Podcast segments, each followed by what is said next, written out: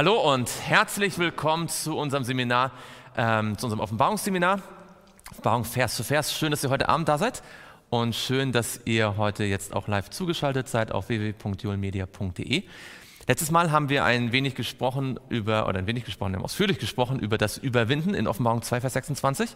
Und wir wollen heute den Rest des Verses uns anschauen und sehen, was dort dieser Vers mit dem Überwinden zu tun hat. Bevor wir das tun, wollen wir gerne niederknien für ein Anfangsgebet.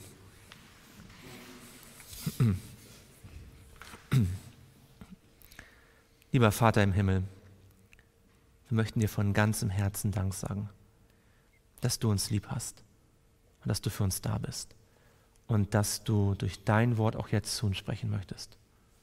Ich möchte dich bitten, dass du alle Störende hinwegnimmst, aus unseren Herzen oder auch von außen, und dass wir uns allein auf dein Wort konzentrieren können. Bitte sprich du durch dein Wort zu uns. Und hab Dank, dass du unser Lehrer bist. Das bitten wir im Namen Jesu. Amen. Gut, schlagt mit mir auf, Offenbarung 2 und dort Vers 26. Wir wiederholen jetzt nicht ausführlich, was wir über das Wort überwinden gelernt haben, denn es war ja bereits eine Wiederholung von dem, was wir schon in den früheren Gemeinden gesehen haben. Aber wenn wir noch mal ganz kurz, so in gefühlt anderthalb Minuten, uns erinnern, was das Wort überwinden bedeutet. Was ist so die Kernidee beim Wort überwinden? Kann ich daran erinnern? Das ist die Kernidee. Hm? Jemand? Genau, es gibt einen Kampf, ganz genau. Es ist also nicht einfach nur ein Hindernislauf, es ist ein Kampf. Und was heißt dann das Überwinden in diesem Kampf? Es bedeutet Sieger sein, genau, siegen. Und wir haben festgestellt, äh, dieser Kampf, der dreht sich, also es geht um den Kampf gegen den Satan, der Kampf gegen die Sünde, der Kampf gegen die Versuchung. Und wie können wir Sieger sein? Wie ist das möglich? Genau, und warum warum werden wir Sieger, wenn wir Jesus haben? Weil er Sieger ist. Er hat den Kampf schon gewonnen. Und wenn wir mit ihm sind, dann sind wir auf der Seite des Siegers. Und wenn wir alleine der Versuchung gegenüberstehen, haben wir keine Chance. Wenn wir alleine der Sünde gegenüberstehen, alleine dem Satan gegenüberstehen, haben wir keine Chance. Aber mit Jesus sind wir Sieger, weil er Sieger ist. Und wenn wir seinen Sieg für uns in Anspruch nehmen, dann kann er uns auch zu Sieger machen. Erinnert euch daran, dass äh, Jesus, der die Schlange, den Kopf, der, den Kopf der Schlange zertreten hat, aber Paulus sagt auch, dass Gott, der Gott des Friedens, den Satan unter unseren Füßen ähm, zertreten will. Erinnert euch, dass wir gesagt haben, Jesus ist Sieger und wir können durch ihn auch siegen. Und äh, könnt euch daran erinnern, dass wir gesehen haben, Jesus hat überwunden. Ja? In Johannes 4, Johannes 5 dreht sich Johannes um und sieht dann dieses Lamm. Ja, sagt der, der, der Engel hat der vorher gesagt, der Löwe aus dem Stamm Juda hat überwunden. Und dann wird aber die Botschaft in die Welt getragen. Der, der, der Reiter auf dem weißen Pferd ist ein Sieger und geht aus, um zu siegen. Ja, also ein, ein fortwährender Sieg. Das ist nicht ein einmaliger Sieg am Kreuz, das ist der entscheidende Sieg, aber dieser Sieg soll in die Welt hinausgetragen werden. Menschen sollen diesen Sieg äh, für sich in Anspruch nehmen. Und wir knüpfen direkt dort an, wo wir aufgehört haben, ähm, in Offenbarung 12 und dort Vers, Offenbarung 12 und dort Vers ähm, 11. Dort haben wir das letzte Mal aufgehört und werden dann jetzt äh, zu unserem Vers kommen. In Offenbarung 12 und dort Vers 11 heißt es, und sie haben ihn überwunden um des Blutes des Lammes und um des Wortes ihres Zeugnisses willen und haben ihr Leben nicht geliebt bis in den Tod. Gibt es in diesem Vers eine Verbindung zur Gemeinde Thyatira, die ihr sehen könnt? Gibt es etwas hier in diesem Vers, was auch historisch, wir werden heute ein bisschen über die Historie von Thyatira noch mal ein bisschen nachdenken. Gibt es etwas, was euch historisch an hier Thyatira erinnert? Wir haben ja gesagt, Thyatira ist so die Zeit des dunklen Mittelalters, die Zeit der Verfolgung durch das Papsttum. Und gibt es hier in diesem Vers, Vers 11, etwas, wo man sagt, ja, das haben die Gläubigen in Thyatira tatsächlich gemacht. Was? Sie haben überwunden, ja, genau, sie, sie haben überwunden, sie sollten dann überwinden, genau. Sie haben ihr Leben nicht geliebt bis in den Tod. Gerade die, die Kirchengeschichte im Mittelalter ist voll von Menschen, die aufgrund ihrer, ihrer Liebe zu Jesus und dem Zeugnis, das sie für Jesus gegeben haben, bis in den Tod gegangen sind. Ja, also, wenn wir heute noch ein paar Beispiele äh, kennenlernen. Genau. Und deswegen können wir damit zurückgehen zur Offenbarung 2, Vers 26. Ähm, das Interessante ist ja, dass, ähm, ich weiß nicht, ob mir das aufgefallen ist, dass in Offenbarung 2, Vers, wir lesen den Vers nochmal. Wer mag mal lesen? Offenbarung 2, Vers 26. Und wer überwindet und hält meine Werke bis ans Ende, dem will ich Macht geben über die Heiden. Ganz genau. Ist euch aufgefallen, dass es die einzige, wir haben letztes Mal nochmal angeschaut, wo überall steht, wer überwindet. In jeder Gemeinde steht es, wer überwindet, wer überwindet, wer überwindet. Ist euch aufgefallen, dass es nur hier heißt, wer überwindet und. Ja? Ähm, normalerweise heißt es immer, wer überwindet, dem werde ich geben. Wer überwindet, der wird das und das erhalten. Wer überwindet, den werde ich so und so machen. Aber hier ist es, wer überwindet plus. Ja? Das wird noch erweitert. Wer überwindet und. Das heißt natürlich nicht, dass das Überwinden alleine nicht ausreicht, aber es zeigt hier, dass das Überwinden noch etwa genauer spezifiziert wird. Und das ist sehr interessant, das wollen wir uns ein bisschen genauer anschauen. Wer überwindet und. Man, also die Idee ist nicht erst überwinden und dann noch was Zweites machen, sondern die Idee ist, hier wird das Überwinden mal genauer noch erklärt. Wer überwindet und, was ist die dazugehörige Bedingung? Wer überwindet und? Genau, meine Werke und zwar er sagt, meine Werke bis ans Ende bewahrt. Wo in der Bibel, im Neuen Testament zum Beispiel, oder überhaupt, kommt diese Phrase, meine Werke bis ans Ende bewahrt, nochmal vor? Das ist ein bisschen eine gemeine Frage. Kennt ihr die irgendwo anders her? Meine Werke bis ans Ende bewahrt? Nein, sie kommt nur hier vor. Sie klingt jetzt erstmal gar nicht so außergewöhnlich, also klingt jetzt so, als ob man sie schon zehnmal sonst gelesen hätte, oder? Aber tatsächlich kommt sie nur in dieser Form nur hier vor. Offensichtlich ist eine ganz besondere Idee, die auch mit der Gemeinde Thyatira zusammenhängt. Ähm, meine Werke bis ans Ende bewahrt. Und das wollen wir uns mal ein bisschen genauer anschauen. Also, wer ist dann meine? Jesus. Das Interessante ist also nicht, wir wissen ja aus allen Gemeinden heißt es immer am Anfang, ich kenne deine Werke. Ja? Und das ist manchmal gut und manchmal nicht so gut und manchmal geteilt. Aber hier sagt er nicht, ähm, und wer seine Werke bis ans Ende bewahrt oder dass du deine Werke warst, sondern er sagt, wer meine Werke bewahrt. Und das ist eine interessante Formulierung, oder? Wir sollen etwas bewahren, aber nicht unsere Werke, sondern Gottes Werke. Jesu Werke bewahren. Und die Frage stellt sich natürlich, was bedeutet das, dass ich das, was Jesus tut, Jesu Werke, bewahre? Stellen wir uns erstmal die erste Frage, was sind eigentlich Gottes Werke?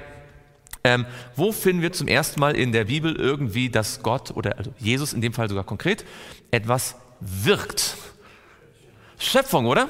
Und da haben wir gesehen, alles, was Gott getan hat, war gut. Nicht wahr? Könnte ich noch daran erinnern, dass wir gesagt haben, wodurch sollen wir das Böse überwinden? Durch das Gute. Und damit war nicht gemeint unsere guten Werke, sondern das, was wirklich gut ist. Und was ist wirklich gut? Das, was Gott macht. Das heißt, hier haben wir eine ganz interessante Parallele, ja? nur dass wir es mit letztem Mal verknüpfen. Paulus sagt, oder das Neue Testament sagt, Gott sagt, überwinde das Böse mit dem Guten. Aber das Gute ist das, was Gott wirkt. Denn wann immer Gott sprach, war es gut, was er getan hat. Ähm, also das ist Gottes Schöpfung, ja? Gottes Schöpfung. Und Gottes schöpferische Handeln haben wir letztes Mal gelernt. Er schafft auch mir ein neues Herz. Er wirkt in mein Leben hinein. Seine Kraft verändert mein Leben. Das sollen sie bewahren. Ich muss schon nachdenken, denn gibt es möglicherweise gerade in dieser, eine, dieser Zeit eine Gefahr, dass man diesen Gedanken aufgibt, dass es Gott ist, der etwas schafft. Noch ein wichtiger Punkt. Die Gebote, ja, Gott ist Gott, ja, Gott, Gott, das ist also das, was er tut, ja, genau. Und lass uns noch anschauen, äh, anschauen und zwar in Johannes 6. Das ist ganz interessant. Das war mir auch gar nicht so, äh, so klar, was hier steht. Johannes 6 und dort Vers 29. Was ist jetzt das Werk Gottes? Was ist seine Schöpfung in Bezug auf uns heute oder überhaupt auf die Menschen dann im Neuen Testament? Johannes 6, Vers 29. Wer mag das lesen? Jesus antwortete und sprach zu ihnen, das ist das Werk Gottes, dass ihr an den glaubt, den er gesandt hat. Also mit anderen Worten, was ist Gottes schöpferisches Handeln jetzt nicht mehr zur Zeit der Schöpfung, sondern jetzt zur Zeit, zur Zeit von Jesus, zur Zeit von heute? Was ist sein Werk? Also, Gott hat gesagt, es werde Licht und es wurde Licht. Er schafft immer noch etwas. Er schafft nicht mehr die Sonne, die ist schon da. Er schafft nicht den Mond, er schafft nicht den Wal oder, oder, oder äh, einen Elefanten. Aber Gott schafft etwas. Und was genau schafft er? Er schafft. Was schafft er? Welchen Glauben? Er schafft meinen Glauben. Könnt ihr das sehen? Gottes Werk ist, hier steht, das ist das Werk Gottes. Nicht, dass irgendjemand an ihn glaubt, sondern dass ihr an ihn glaubt. Das heißt, wenn ein Mensch an Gott glaubt, was ist passiert? Gott hat etwas geschaffen. Glaube ist nichts, was man selbst zu Gott bringt und sagt, da ist Gott, ich habe Glaube und ich bringe den Glauben zu Gott und weil ich Glauben habe, kann Gott mir vergeben. Mm -mm. Sondern was ist Glaube? Glaube ist etwas, das Gott selbst in uns schafft wenn wir einfach unsere Herzenstür aufmachen. Ja? Wenn man auch betet, zum Beispiel, Herr, schenk mir Glauben. Ja, schenk mir Glauben. Mache meinen Glauben größer. Ja? Vergrößere meinen Glauben. Lass meinen Glauben wachsen. Ähm, sprich du zu meinem Herzen. Schenk mir Reue. Schenk mir Buße. Schenk mir Erweckung.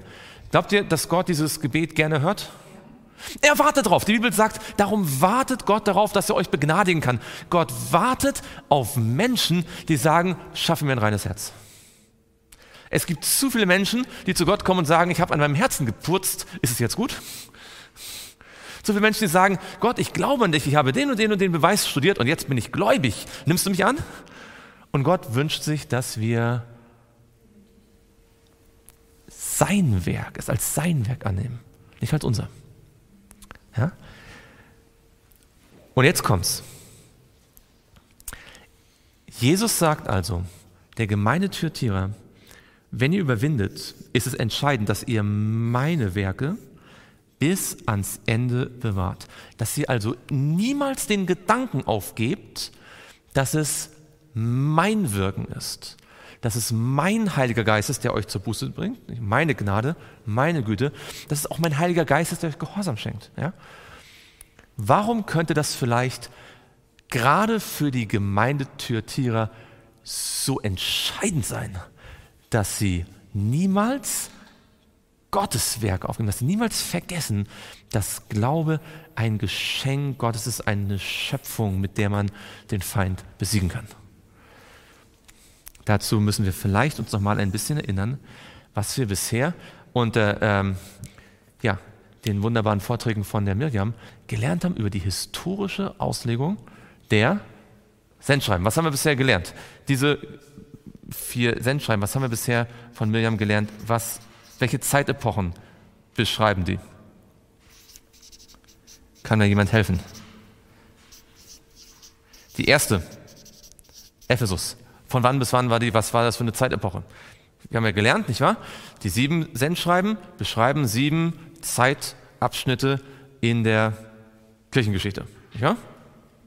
Und Ephesus beschreibt welchen Abschnitt? Das ist nicht so schwer, das ist das einfachste von allen. Weil es, Ephesus ist die wievielte Gemeinde? Die erste. Also muss es auch den ersten Abschnitt der Kirchengeschichte beschreiben. Ja? Und der erste Abschnitt der Christenheit, wie nennt man die allerersten Christen? Ja, natürlich nennen wir es Christen. Die, die Urchristen, die frühen Christen, die ersten Christen. Ja, das ist so die, die erste Gemeinde. Ja, das ist die Zeit der, der Apostel und kurz danach. Das ist die Zeit der Urchristenheit. Ja? Und wir haben gesehen, wir haben das alles studiert, nicht wahr? Was da alles gut lief, was auch äh, hätte verbessert werden müssen, nicht wahr? Das haben wir alles angeschaut. Smyrna ist dann welche Zeit? Das ist die zweite Gemeinde, genau. Und welche Zeit im Laufe dieser langen Geschichte des Christentums wird durch Smyrna beschrieben? Könnt ihr erinnern, Smyrna war die Gemeinde, die, also wo es um Verfolgung geht, oder? Könnt ihr euch daran erinnern? Smyrna war die Gemeinde, die verfolgt worden ist. Das war die verfolgte Gemeinde. Christenverfolgung. Ja?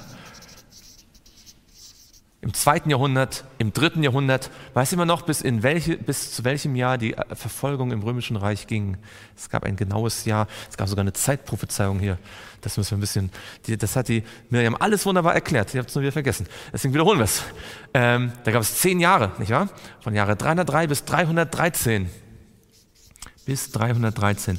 Und wer kam im Jahre 312 und meinte, sich angeblich bekehren zu müssen und kurz danach war die, wer war das? Der sich angeblich bekehrt hat und plötzlich eine Wende brachte? Hm? Konstantin, genau, die konstantinische Wende. Ja? Und plötzlich wurden aus den verfolgten Christen geduldete Christen, geförderte Christen, die dann bald schon zur Staatsreligion aufstiegen. Und das war diese Zeit der konstantinischen Wende, nicht wahr? Pergamon, wo plötzlich Irrlehren in die Gemeinde eindringen, mehr als jemals zuvor. Konstantinische Wende. Und dann haben wir gesagt, und das ist die vierte Gemeinde, Thyatira. Ja? Jetzt vergesst das nicht, das ist ganz wichtig. Also äh, Ephesus ist die Urchristenheit, Smyrna die verfolgte Gemeinde, ungefähr 200 Jahre lang äh, oder so. Ähm, schwer verfolgt. Dann die Wende, plötzlich kommen Irrlehren, Kompromisse, nicht wahr? Das teilt sich, die wahren Gläubigen und die mit der Welt mitgehen. Und dann kommt die Gemeinde Thyatira und da haben wir damals gesagt, da gibt es die Gemeinde, da gibt es die Isabel, ja, und die Isabel ist ein Symbol für wen? Ja, Verführung, genau, aber konkret ist eine Frau hm? für die römisch-katholische Kirche. Und das heißt, das war die Zeit des Mittelalters. Okay, gut. Mittelalters. Von wann bis wann? Ja, das ist wichtig, das ist so wichtig. Ja, von, von wann? Von wann? Hm. Wir können uns alles wirklich merken. Ja? Wir müssen uns, also das ist ein Datum, das müsst ihr euch merken. Und äh, ihr werdet, äh, ich werde euch immer wieder mit malträtieren, immer wieder. 538. Ja? 538 bis 1798. Beginn des Papsttums. Ja? Haben wir heute nicht die Zeit, das ausführlich anzuschauen, das ist nicht unser Thema heute, aber Beginn des Papsttums, 1260 Jahre. Ja? Diese Zeitprophezeiung kommt in der Bibel siebenmal vor die ist nicht unwichtig. Ja? Und äh, tut euch den selbst den Gefallen und merkt euch das. das ist wirklich, wirklich wichtig. Weil das hilft ein bisschen auch dann zu wissen, wo man so ist und wenn man auch sich mal mit Geschichte befasst oder so, das ein bisschen einordnen zu können. Langer Zeitabschnitt, äh, Zeitabschnitt oder?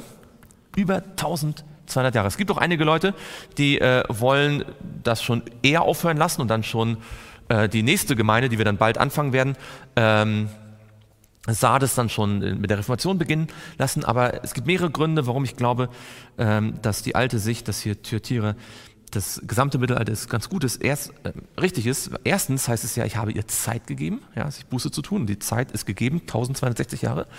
Und wir werden gleich sehen, es gibt etwas, was alle Gläubigen zur Zeit von Thyatira vereint hat. Und das machen wir jetzt. Wir sammeln mal Ihr merkt euch die Daten, weil ich werde jetzt gleich rumgehen, nicht wahr? 538 bis 1798. Habt ihr die Daten im Kopf? Okay. Sagt ihr mir jetzt mal, wer sind denn die Gläubigen, die ihr kennt als Gruppen, vielleicht auch Einzelpersonen, in dieser Zeit? Weil wir reden immer von der Gemeinde Thyatira und das ist mal ein bisschen abstrakt, nicht wahr? Jetzt wollen wir mal sehen, wer ist das Konkret, also wer, ist, wer sind diese Leute? Wie heißen die? Ah, also wir haben zum Beispiel die Waldenser. Weiß jemand von euch, wo die Waldenser waren? Im Norden von dem Wald. ja, es war durchaus auch Wald. Genau. Hm? Genau, also vor allem, wenn ihr so an die, wenn ihr euch die Alpen vorstellt, ja, wenn das die Alpen sind, vor allem so hier in diesem Bereich, in den Westalpen, ja, äh, Piemont, so zwischen Frankreich und äh, der heutigen, also heutigen Frankreich und, und Italien. Äh, das kommt eigentlich jetzt nicht unbedingt vom Wort Wald, sondern von dem Wort Vaudois. Und Vaudois ist so ein altes äh, romanzisches, äh, also früh französisches Wort für, ähm, für Täler. Ja, weil es gibt so diese Täler und haben die gelebt. Und dann in den Zeiten der Verfolgung sind sie immer weiter hoch in die Berge. Ja. Und äh, wenn ihr das nachlesen wollt, gibt ein ganzes Kapitel im großen Kampf, im, vom Schatten zum Licht, über die Waldenser. Wisst ihr, welches Kapitel das ist? Die ihr den, das Buch vom Schatten zum Licht vielleicht schon gelesen habt. Welches Kapitel ist das? Das ist Kapitel, Kapitel 4. Ja? Also das ist ganz interessant. Kapitel 1 beschreibt die äh, Zerstörung Jerusalems, Kapitel 2 die Verfolgung der Gemeinde, Kapitel 3 dann die Entstehung des Papsttums und Kapitel 4 beschreibt dann die Waldenser. Und dann kommen die ganzen Kapitel, die all das jetzt liefern, was wir brauchen. Es gab die Waldenser. Äh, wann gab es die Waldenser? Wann waren die so ungefähr? Also Ellenwald sagt, dass die ungefähr 1000 Jahre lang gewirkt haben. Weißt du, was das heißt? Eine Kirche, die 1000 Jahre lang im Untergrund gewirkt hat. Also die sind natürlich schwer verfolgt worden und wir können nicht für jedes Jahrzehnt und nicht für jedes Jahrhundert überhaupt nachweisen, dass es mal Waldenser gegeben hat. Das war mal ganz schwierig, weil die halt, also die haben Holzhütten gehabt in den Bergen und wenn da der Kreuzzug kam, wurde alles niedergebrannt, da bleibt nicht viel übrig. Ja? Deren Schriften wurden verbrannt. Das ist also, man kann das so schattenhaft nachvollziehen. Je, je mehr man Richtung Reformation kommt, desto besser werden sie greifbar. Aber Ellenwald sagt, die haben tausend Jahre lang, äh, also fast diese ganze Zeit, so ab dem 6. Jahrhundert wahrscheinlich, bis Luther ran. Also waren die so aktiv. Auch später noch. Ähm, es gibt auch heute noch ein paar Waldenser, die haben leider so ein bisschen ihren protestantischen Kern verloren. Ja? Die sind jetzt ein bisschen mehr so ökumenisch. Ähm, aber für die Zeit, die haben sich. Und was war das Besondere an den Waldensern? Was haben die geglaubt? Was haben die.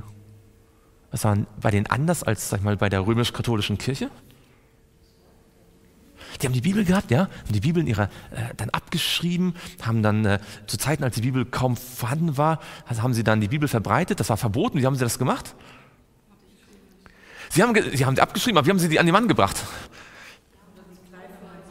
Sie haben gesagt, dass sie, dass sie Kaufleute sind. Ja, sie sind dann als, als haben einen Schmuck verkauft und so. Ja, haben, haben sich als Kaufleute äh, sind dann unterwegs gewesen, haben dann so Schätze verkauft, wertvolle Dinge. Und wenn sie gemerkt haben, jemand hat Interesse, haben sie gesagt, wir haben ja richtig einen richtig bedeutenden Schatz. Schaut mal hier.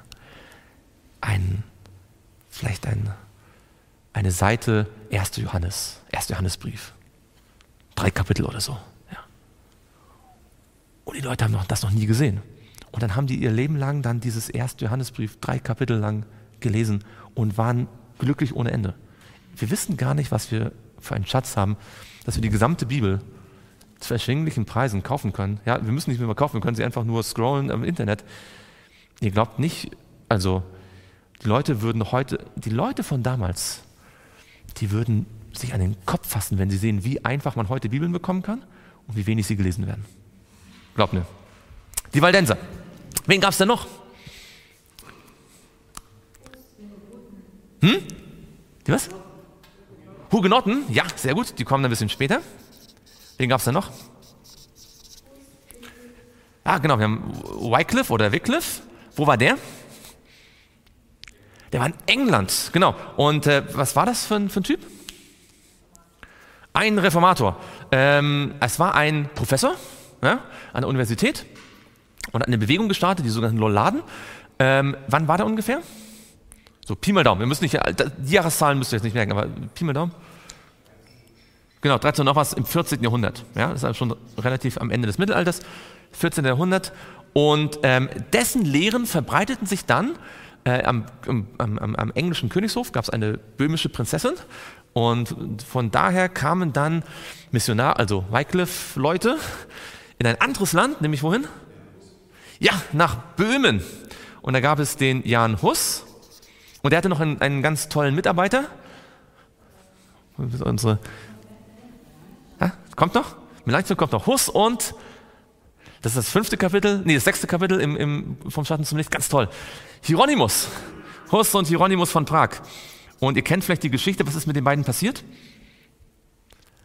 Die haben ja auch dann in, in, in Prag die Reformation, die Reformation, eine Reformation begonnen. Und was ist mit den beiden passiert? Ja, die wurden, die wurden nach, äh, zum Konzil vorgeladen. Und wo fand das Konzil statt? Hier in Konstanz, also nicht hier, also in Konstanz, der Konstanzer Konzil, 400, 414 bis 418. Und da ist erst Hieron, äh, Hus verurteilt worden, auf dem Scheiterhaufen verbrannt worden. Und was hat Hieronymus gemacht? Hieronymus hat dann gesagt, ich nehme alles zurück. Kennt ihr die Geschichte? Und dann hat man ihn trotzdem im Gefängnis gelassen. Und dann hat man ihn, wollte man, dass er alles zurücknimmt. Also er hatte nicht alles, nur, nur ein bisschen zurückgenommen. Und dann hat er gesagt, ich widerrufe meinen Widerruf. Nicht wahr? Und hat sich da ganz, also ganz als, ich muss ehrlich sagen, das ist meine Lieblingsgeschichte im ganzen, äh, vom Schatten zum Licht. Ja, genau. Ähm, das ist auch äh, also Ende 14. Ähm, Anfang 15. Jahrhundert. Ja? Wir sammeln noch ein bisschen. Wen, wen gibt es noch? Luther. Wir haben Luther. Und wer gehört zu Luther noch dazu? Also, ihr wisst ja, das ist oft, die kommen, die Reformatoren kommen oft dann auch in Paaren, ja, weil einer ist ein bisschen forsch, also Luther war nicht nur ein bisschen forsch, Luther war ziemlich forsch. Luther war so ein richtiger. Also, die Leute sagen immer, ja, Luthers Sprache ist halt, das war halt seine Zeit.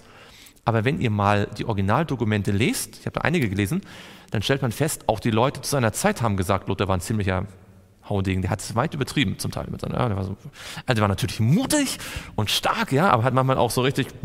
Und dann gab es jemanden, den Gott ihm an die Seite gestellt hat, der war so richtig so sanft und überlegt und besonnen und tiefgründig. Wer war das? Jemand hat von schon gesagt den Namen. Genau, Melanchthon. Genau. Wenn ihr richtig, wenn ihr richtig toll sein wollt, dann sagt er nicht Melanchthon, sondern er sagt Melanchthon. Weil Melan heißt, der heißt nämlich eigentlich Philipp Schwarzerd. Und dann hatten die damals die Angewohnheit, deutsche Namen sind uncool. Ja, wir geben unsere deutschen Namen, übersetzen wir immer ins Griechische oder Lateinische, weil wir so tolle Humanisten sind, ja, weil wir uns gut auskennen mit Griechisch und Latein. Und dann hat er aus Schwarzerd, hat er auf Griechisch übersetzt. Auf, äh, Schwarz heißt Melan und Erde heißt Ton. Deswegen heißt er dann Melanchthon. Ja. Eigentlich, heißt er, eigentlich heißt er nur Philipp Schwarzerd. Wisst ihr, wo er studiert hat? In Tübingen. Hier um die Ecke. Deswegen gibt es eine Melanchthonstraße in, in Tübingen. Genau, aber das ist nur unwichtig. SS bei Luther ist das richtig zum Reformator geworden. Wen gibt es noch? Zwingli, wo war Zwingli? Also, wo war Luther? Ja, wo, wo in Deutschland? Wittenberg, nicht wahr? Sachsen. Ja? Und da gab es den Kurfürsten von Sachsen, der hat ihn bewahrt. Ja? Und dann äh, kam man natürlich nach Worms auf den Reichsrat, das ist nicht unsere Geschichte, aber genau. Äh, Zwingli, wo war Zwingli? In der Schweiz, genau. Der war fast zeitgleich, ja, das ist also Anfang 16. Jahrhundert. Fast zeitgleich mit, mit, mit Luther. Ja, also quasi, ähm, ja, im Prinzip zeitgleich. Ähm, wen gab es noch? Können wir hier noch dazwischen schieben? Hm? Sag? Wir, wir, können ja nur bis 1798 gehen, nicht wahr? nur bis 1798. Wir haben noch jemanden in der Schweiz, der dann quasi eine halbe Generation später war vor allem in Genf. Große Reformator von Genf. Calvin. Ah, Calvin. Genau, Calvin. Und also das sind jetzt nur so die wichtigsten, ja. Also wenn ihr mal das danach lest, Vom Schatten zum Licht oder mal in der Reformationsgeschichte, da gibt es noch ganz viele andere. Ja, da gibt es auch Leute wie, wie, den, wie, den, wie den Karlstadt noch. Und ach, da ist Riese, nicht wahr? Also hier in der Reformation ist es richtig so, pff, da überall, nicht wahr, kommen, kommen diese Reformatoren. Äh, dann die Hugenotten sind später in Frankreich ähm, gibt es auch den Menno Simons, kennt ihr den? Menno Simons? Ähm, der war äh, bei den Friesen, ja, also, in, also in den Niederlanden. Gibt es hier oben noch welche?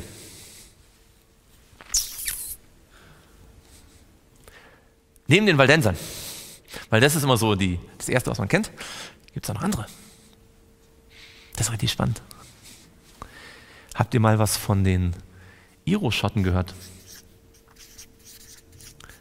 Ganz bestimmt, ihr wisst noch nicht, dass sie Iroschotten heißen. Da gab es eine Insel. Also, die Idee ist, als das Christentum nach England kam zur Zeit des Römischen Reiches, das Römische Reich war ja teilweise auch in England. Wahr? Also Englische Reich ging, äh, Römische Reich ging bis nach England, bis zum Hadrianswall. Deswegen gab es auch da auch Christen. Und zwar zu einer Zeit, als das Papsttum noch nicht besonders mächtig war. Und als dann das Römische Reich zusammengefallen ist, kamen ja dann andere Völker dorthin, nämlich die Angeln und die Sachsen. Das waren Heiden. Die haben die Christen nach Norden getrieben. Und deswegen waren die Christen ziemlich getrennt von den anderen Christen in Rom. Deswegen sind die Christen, die in, dann in Schottland waren und in Irland, relativ unabhängig von Rom gewesen und hatten einen viel reineren Glauben. Und äh, die haben dann da Missionsschulen gegründet. Ihr kennt vielleicht eine Insel, die vom Schatten zu Licht erwähnt wird. Da gibt es eine Insel, die heißt Iona. Versteht ihr da mal was? Müssen wir vom Schatten zum Licht im Kapitel über die Waldenser ganz am Anfang.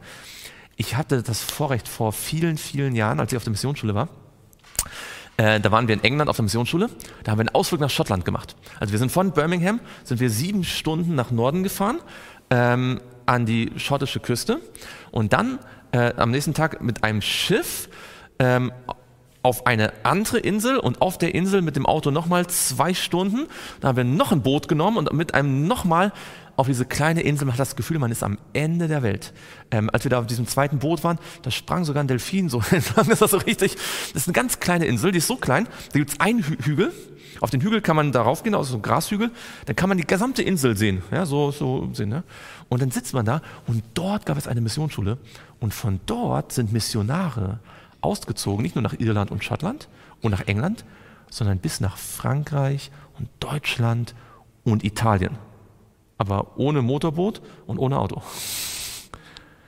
Wirklich beeindruckend. Ich weiß noch, ich habe da damals gesessen, es ist also mitten im, im also das ist ja Wasser drumherum, ja, und diese kleine Insel, keine Bäume, der, der Wind weht, man hatte, ich hatte mich dann auf den Hügel gesetzt, habe meine kleine äh, Bibel genommen, hatte Mühe, dass die, die Blätter nicht immer zu, und habe dann Offenbarung 12 gelesen, die Gemeinde in der Wüste, ja, gesagt, hier sind die Engel auf und niedergegangen, genau hier. Ja, und das ist super beeindruckend, also wirklich beeindruckend.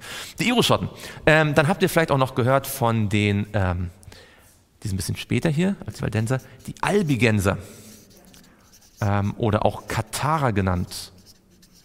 Ähm, weiß jemand, wo die waren? Also die Waldenser waren ja hier so auf, in, den, Alpen, die, die, die Albigenser waren dann weiter hier in, in Südwestfrankreich. Ja? Wenn ihr heute mal äh, im Urlaub seid, in Südwestfrankreich, müsst ihr unbedingt mal diese, diese Albigenser Burgen schauen. Ja? Die haben da so Burgen gebaut, ähm, ganz beeindruckend. Ähm, die sind auch ausgerottet worden durch Kreuzzüge. Er hat mal richtig Kreuzzüge gemacht und die kaputt gemacht, genauso wie Waldenser. Ähm, so, warum erzähle ich euch das alles? Und wir könnten, also wir haben ja heute kein Seminar zur Reformationsgeschichte, aber ihr solltet ein bisschen im Hinterkopf haben, äh, das ist, wenn wir Gemeinde Thyatira sagen, das ist, was wir meinen. Ja? Das ist also nicht nur irgendwie so, hm? Das ist die Reformationsgeschichte oder die, die Geschichte des Mittelalters und der Reformation. Ähm, vielleicht erinnert ihr euch an Offenbarung 2, wenn ihr mal ganz kurz dahin gehen wollt.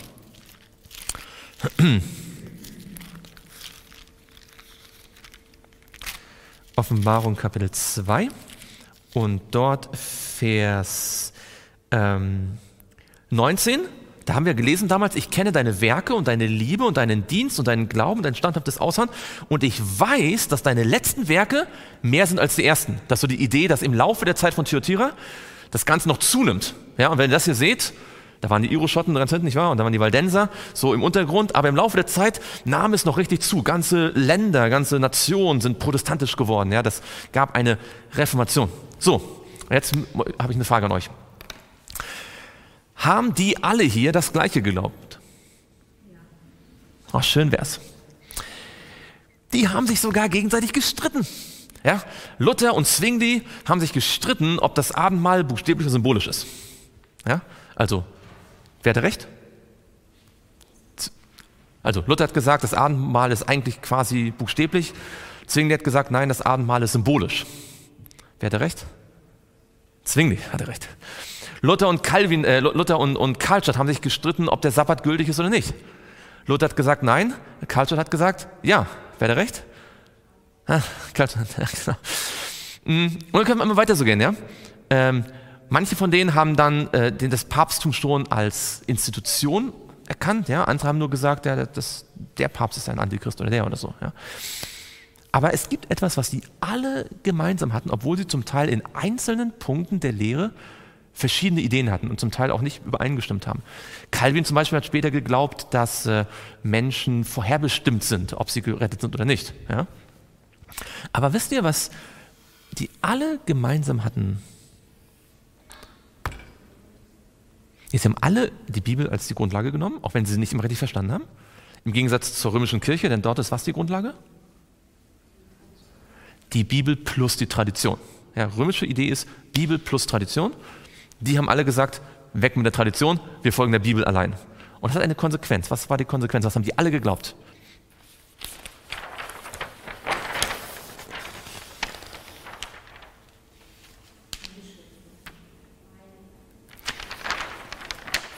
Was hat denn die römische Kirche geglaubt in Bezug auf die Werke? Die römische Kirche hat geglaubt, deine Werke sind entscheidend. Das war das Zentra eine der zentralen Lehren der katholischen Kirche. Du musst durch deine Buße, durch deine Werke, durch deine Opferleistung, durch Hus Hieronymus wurden ja verurteilt und die galten als Ketzer, als Heretiker, als, als Irrlehrer. Ja? Und äh, am Anfang, als Luther anfing, haben Leute gesagt, hey, du bist ja wie ein Hussit. Nein, nein, nein, nein, nein, nichts damit zu tun. Ja? Ich will ja nur der Bibel folgen. Dann hat er sich mit Hus beschäftigt, hat die ganzen Sachen. Dann haben Leute aus, aus, aus, aus Prag gehört, dass Luther das sagt, was Hus vor 100 Jahren gesagt hat, haben ihm Bücher geschickt. Ja, hat das gelesen? Und dann schreibt er kurze Zeit später, äh, schreibt er an Spalatin, ich flüstere es dir ins Ohr. Ich bin mir, wie sagt er? Paulus, Augustinus und wir alle sind Hussiten, ohne es zu wissen.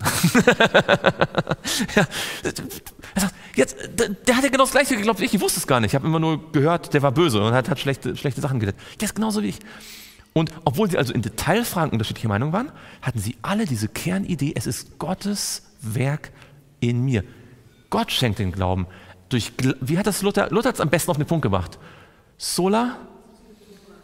Sola Scriptura, ja, ja, genau. Aber in Bezug auf den, die Erlösung? Sola? Sola grazie allein durch die Gnade, sola fide allein durch den Glauben, nicht durch Werke durch den Glauben. Das haben die alle gemeinsam. Und das ist, was in diesem Vers drin steht. Wer meine Werke bis ans Ende bewahrt. Denn was würde es bedeuten, das aufzugeben? Es würde bedeuten, dass man nicht mehr glaubt, dass es Gottes Werk ist, sondern jetzt muss ich mit meinen eigenen Werken. Das heißt, wer hier abfällt, der fällt dann Richtung katholische Kirche. Deswegen ist die, ist die Idee, wer überwindet und meine Werke festhält, wie lange? Bis ans Ende.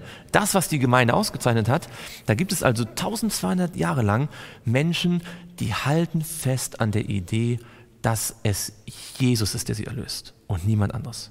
Und dann im Laufe der Zeit kommen andere Lehren dazu, die darauf aufbauen, nicht wahr? Mit dem Gesetz und mit, mit der Taufe und mit dem himmlischen Heiligtum später in anderen Gemeinden, ja? Aber das war die Kernlehre, die im Mittelalter attackiert wurde. Und als vieles andere, ich meine, viele von denen haben auch den Sabbat nicht gehalten. Selbst die Waldenser haben nicht alle den Sabbat gehalten. Ja? Aber sozusagen, das, was, das absolute Fundament, was nicht aufgegeben werden durfte, das haben sie hochgehalten. Nämlich allein durch Jesus. Wenn ein Mensch sich allein auf Jesus verlässt, kann Gott ihn retten. Und wenn er nicht alles versteht in der Bibel, ja, Gott kann ihm Licht schenken oder sagen, ich lege keine weitere Last auf dich. Nicht wahr? Das kann er auch sagen. Ähm, und dann rettet Gott ihn auch so. Aber das ist der entscheidende Punkt. An dem kommt es nicht vorbei. Und das ist der, warum sie überwunden haben. So, jetzt haben wir länger dafür gebraucht, als ich dachte, aber es ist, glaube ich, auch mal wichtig, nicht wahr, dass man so ein bisschen weiß, wovon redet man eigentlich. Ähm, aber ich würde auf jeden Fall noch ganz kurz mit euch ähm, genau zwei drei Verse anschauen und dann sind wir ans Ende gelangt. Dann machen wir das mit der Vollmacht äh, nächste Woche und dann gehen wir aber auch weiter, dann zu Vers 27 schon. Und zwar Johannes 8. Gottes Werke bis ans Ende bewahren. Jesus sagt in Johannes 8 und dort Vers 31, da sprach Jesus zu den Juden, die an ihn glaubten, Wer, wenn ihr in meinem Wort bleibt, so seid ihr wahrhaftig meine Jünger. Wann sind wir seine Jünger? Wenn wir in seinem Wort bleiben. Ja, in seinem Wort. Wir haben letztes Mal gesehen, wodurch schafft Gott Licht? Durch sein Wort. Und wodurch schafft Gott also Glauben? Durch sein Wort. Denn der Glaube kommt aus der Predigt und aus dem Wort Gottes kommt der Glaube. So, und dann lesen wir noch Lukas 8, Vers 15. Lukas 8, Vers 15.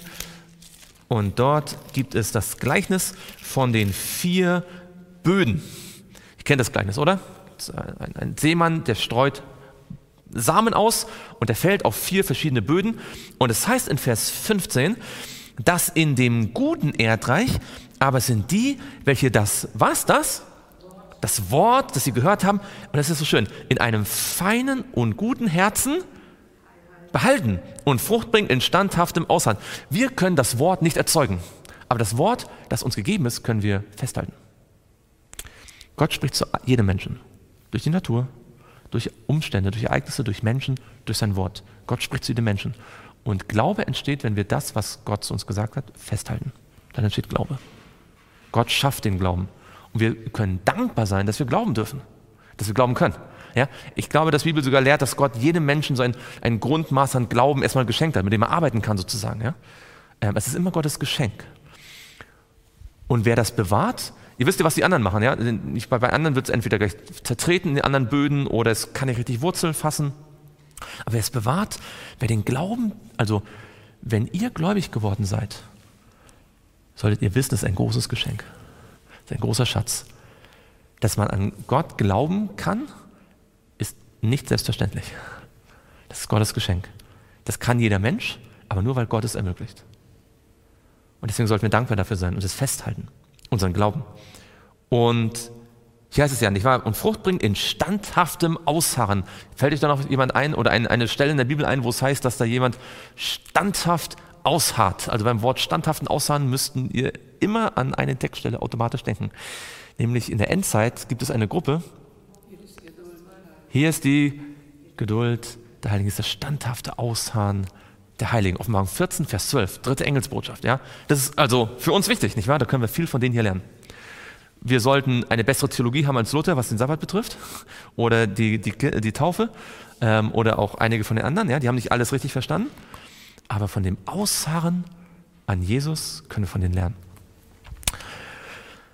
Und der letzte Vers, Matthäus 24, Vers 13. Warum ist das Ausharren so wichtig? Matthäus 24 und dort Vers 13. Wer aber ausharrt, bis wann? Bis ans Ende. Der wird gerettet werden. Ich habe das am, jetzt am Sabbat in der Evangelisation in Burgstetten gesagt. Ähm, wenn man in einen Brunnen fällt und jemand schmeißt ein Seil herein, um mich herauszuziehen, was muss ich tun? Das Seil festhalten. Wie lange? Bis ans Ende.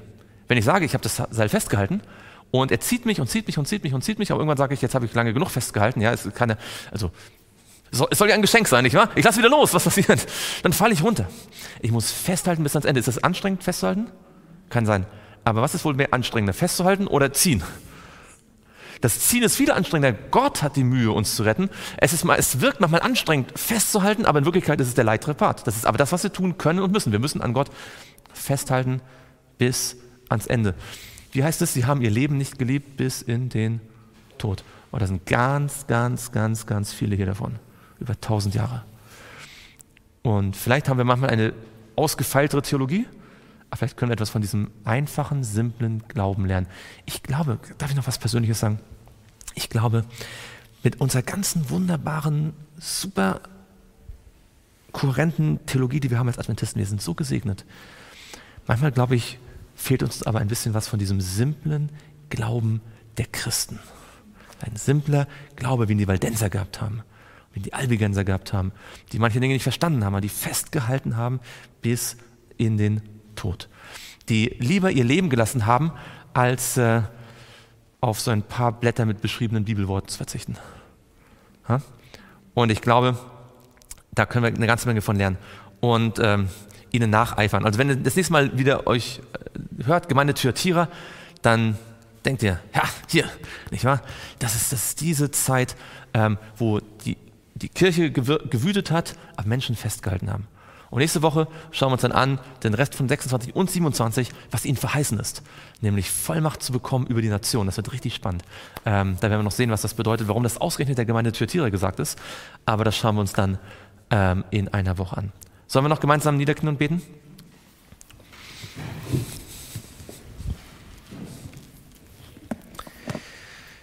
Lieber Vater im Himmel, hab Dank, dass wir die Gemeinde Thyatira studieren können. Überhaupt die ganzen Sendschreiben, die uns zeigen, dass es zu jedem Zeitalter Menschen gab, die treu gewesen sind, die dich geliebt haben. Auch wenn sie nicht immer alles gleich verstanden haben, nicht alle Bibelverse gleich ausgelegt haben, interpretiert haben haben sie doch an dem Entscheidenden festgehalten, dass du in ihnen etwas gewirkt hast, was sie selbst niemals hätten tun können. Und so wollen auch wir in ihrer Reihe stehen und anerkennen, dass der Glaube, den wir haben, dein Geschenk ist. Dass die Buße, die wir erlebt haben, deine Schöpfung gewesen ist. Dass du uns ein neues Herz gemacht hast und das wollen wir festhalten. Wir können es nicht selbst produzieren, wir können daran festhalten, weil du es uns geschenkt hast. Und dafür danken wir dir. Wir möchten dich bitten, dass wenn wir uns vielleicht auch mal wieder Zeit nehmen, um das Buch vom Schatten zum Licht durchzulesen, um die Geschichten Revue passieren zu lassen, dass wir inspiriert werden von dem Glauben dieser Menschen über die Jahrhunderte hinweg. Das alles bitten wir im Namen Jesu. Amen.